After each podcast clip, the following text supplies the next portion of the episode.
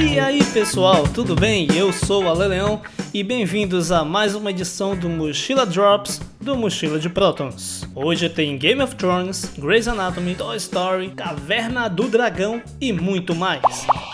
A rivalidade entre Marvel e a DC não é novidade para nenhum fã de quadrinhos ou filmes de super-heróis. Agora, em uma nova HQ, a Marvel resolveu levar a rivalidade a um nível bem diferente. Neste ano, a DC celebrou a marca de mil edições das HQs Detective e Action Comics. Agora, a Marvel anunciou o lançamento da revista Marvel Comics 1000, dizendo que o número é puramente simbólico. A HQ deve ser constituída de uma homenagem de 80 páginas aos 80 anos da Marvel e deve contar com os gigantes dos quadrinhos como Phil Lord e Chris Miller. A edição de Marvel Comics 1000 chega ao mercado em agosto.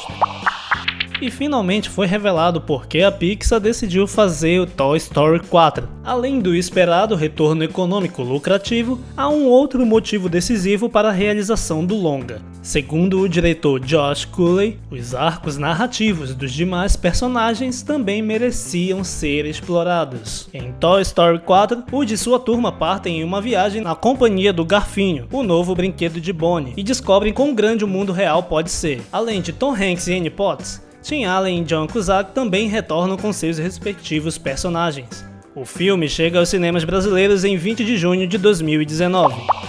Toda semana, uma nova hashtag tem sido levantada pelos fãs do universo de si nos cinemas. Neste final de semana, eles pedem por uma sequência de Homem de Aço, o filme estrelado por Henry Cavill. Além de ficar em primeiro lugar nos Trend Topics do país, o assunto acabou ganhando um tópico no Twitter Moments Brasil. Vale dizer que apenas um movimento oficial da Warner Bros. liberaria tal filme, e ainda não há nenhuma notícia de que isso acontecerá no momento.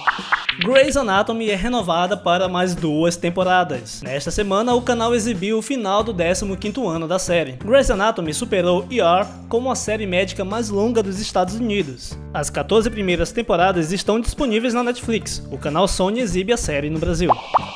Na última semana, imagens de um suposto filme de Caverna do Dragão atiçaram a curiosidade dos saudosistas. Bom, já descobriram tudo por trás do misterioso vazamento.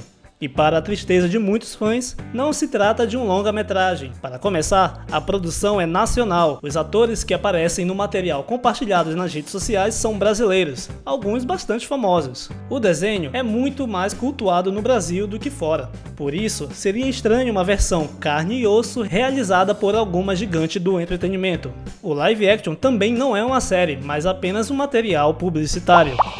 Em sua passagem pelo talk show de Jimmy Fallon, Sophia Turner, a Sansa Stark de Game of Thrones, indicou que o público pode esperar muita dor no final da série. Em um momento do programa, Fallon apresentou para Turner uma escala de dor que os fãs sentirão no fim da série. A escala ia de sem dor até pior dor possível. A atriz, é claro, escolheu a última opção. A oitava e última temporada de Game of Thrones está focando na luta final pelo Trono de Ferro. Além da oitava e última temporada, a HBO já está planejando a produção de série derivada de Game of Thrones. Uma delas estrelada por Naomi Watts, ainda sem data de estreia.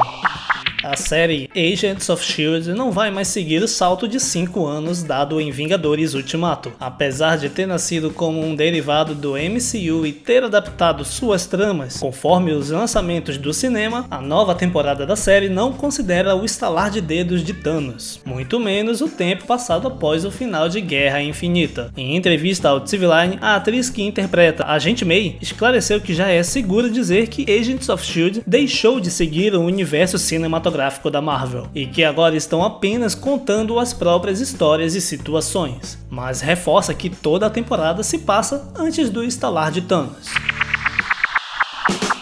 E aí, o que acharam das novidades? Não esqueça de deixar o seu feedback sobre este episódio para que possamos continuar melhorando cada vez mais e trazendo muitas notícias do mundo nerd para você. Siga Mochila de Prótons nas redes sociais, arroba Mochila de Prótons, no Twitter, Instagram e Facebook, e entre para uma das maiores comunidades nerds do país.